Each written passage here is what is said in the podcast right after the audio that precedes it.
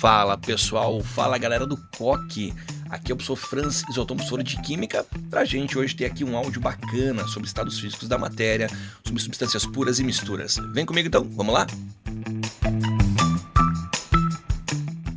Bom pessoal, Nesse áudio, então, aqui eu vou deixar cada vez mais claro a questão de estado físico, mudanças de estado, processos físicos, químicos e até substâncias né, eh, simples, compostas, puras, misturas. Vamos lá, tem muita coisa pra gente conversar então hoje aqui, tá?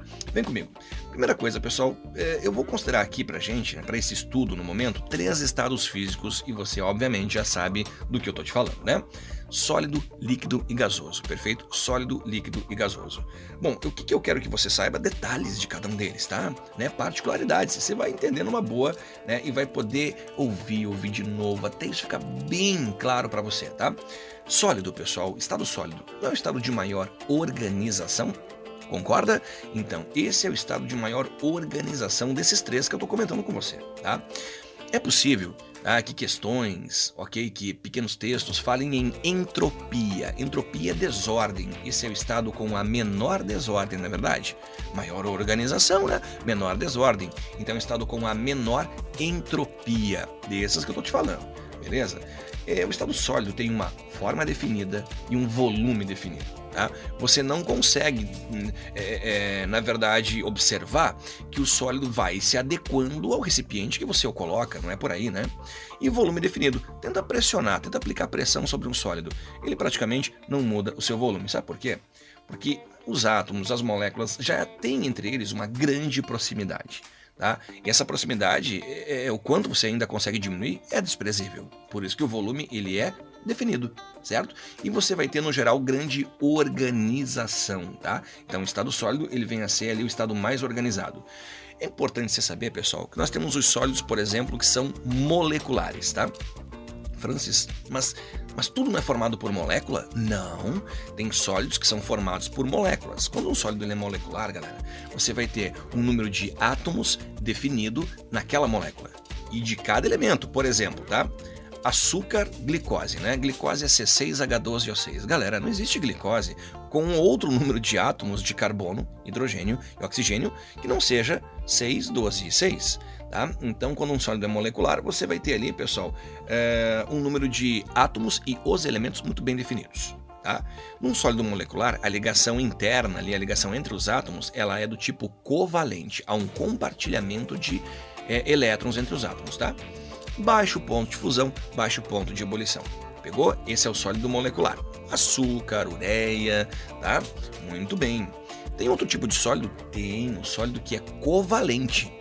Não é a mesma coisa, Francis? Não. Um sólido covalente você não vai ter moléculas. Tá? Exemplo: grafite, diamante. Você não tem moléculas. Não existe a molécula do grafite, tá, pessoal? É a molécula do diamante. É átomo de carbono ligado em átomo de carbono. Uma malha de átomos, um lençol de átomos interligados, certo? Que não tem um número definido de átomos para você poder falar, então, que é aquela substância. Né? É, como é que a gente representa, por exemplo, carbono grafite? Eu boto C, entre parênteses, N. N átomos, não há um número definido. Tipo de ligação no sólido covalente? Ligação covalente. Só que aí, pessoal, você vai ter uma diferença agora em relação ao molecular. Você vai ter alto ponto de fusão e ebulição. Porque eu não tenho pequenas unidades chamadas de moléculas, eu tenho grandes, ok? Grandes malhas de átomos interligadas. Alto ponto de fusão e ebulição, isso marca é, um sólido covalente. Muito bem. Outro tipo, um sólido cristalino, um sólido iônico. Aí o tipo da ligação já não é mais covalente, é ligação iônica. Temos no meio disso, pessoal, sal de cozinha, ok? Um, é, um, é um belo exemplo, muito comum, né? Sais são todos iônicos, né? Então, um sólido iônico, um sólido cristalino, eu vou pegar qualquer sal, né? Bases, por exemplo. Tipo de ligação, iônica. Características: alto ponto de fusão, alto ponto de ebulição. Matou? Legal, né? Agora, quando a gente fala que sólido é uma coisa organizada, tá? Tem que botar um parênteses ali, pessoal. Tem sólidos desorganizados. O vidro, por exemplo, tá? Composto de silício, o vidro, o vidro é, é, é, conhecido como um sólido amorfo. Isso ele não tem uma forma definida, tá? Então, o vidro ele é um sólido desordenado. Seus átomos estão numa bagunça completa, tá bom?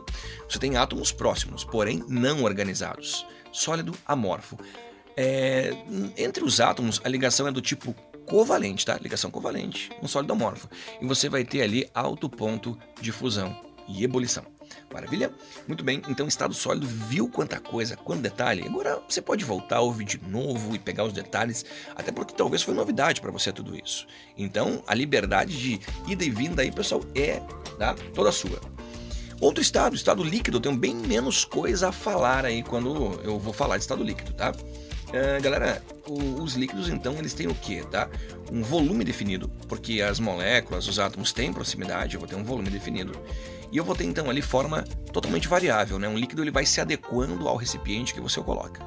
Concorda, né? Então você coloca água num copo que seja uh, cúbico, ele vai se comportar, né, daquela maneira. Você troca para um copo, um, enfim, um aquário que tenha forma retangular, ele vai se adequar àquela maneira. Então, né, é, acaba na verdade é, sendo um volume, né, um volume definido, mas a forma totalmente variável. Certo? Um líquido ele apresenta o quê? Maior desordem que o sólido tá? Só que ele é mais organizado que o gás. Né? Então eu tenho desorganização no líquido sim, mas eu ainda tenho proximidade molecular. Pessoal, a água é líquido, o clorofórmio é líquido, o álcool é líquido, tá?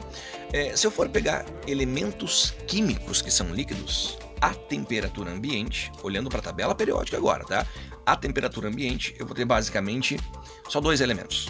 É, o único elemento metálico que é líquido é o mercúrio e o único elemento químico ametálico que é líquido é o bromo. Mercúrio e bromo são os dois únicos elementos da, de toda a tabela periódica, tá? os quais então são líquidos à temperatura ambiente. Legal, tá? E aí eu vou agora para o estado mais desordenado, o mais bagunçado de todos, que é o estado gasoso, ok? E, a gente percebe que nas provas, pessoal, seja é, uma prova de uma federal, de uma particular, seja o Enem, é, a gente não vê as provas diferenciarem gás de vapor. Existe diferença sim, tá? Mas a gente não vê as provas diferenciarem, perfeito? Então eu, eu aqui, né, vou um pouco contra a física, mas vou, vou manter gás e vapor no mesmo, no mesmo loco então, tá? Gás vapor, pessoal, é o estado que apresenta a menor densidade, né? eles ocupam muito volume e apresentam pouca massa naquele volume. Então, baixa densidade. Outra coisa, um, olha que coisa bacana, um gás ele ocupa todo o volume do recipiente. Você quando aperta o gatilho de um desodorante, tá? Ele libera o, o propelente ali, né? E o desodorante. Logo você vai ter menos gás lá dentro daquele tubo. Só que o que sobrou ocupa todo o volume que, que aquele cilindro é, é, oferece. Aí você vai lá, aperta o gatilho de novo e libera mais odorante e mais propelente. Mas o que acontece, o que sobrou lá dentro do recipiente, do, desse cilindro, volta a ocupar todo o volume que, que tem lá destinado a ele. Então o gás ocupa todo o volume que você oferece. Forma e volume totalmente variáveis, tá? Forma e volume totalmente variáveis áveis, pessoal. Assim você vai ter então uma, né, uma, uma, uma desordem muito grande, ok? E, e, praticamente uma inexistência de interação. Uma molécula está muito longe da outra, como é que elas vão interagir, né? Então é praticamente uma inexistência de interação. Resumindo a ópera, pessoal, ó, estado sólido é o mais organizado, tem forma definida e volume definido.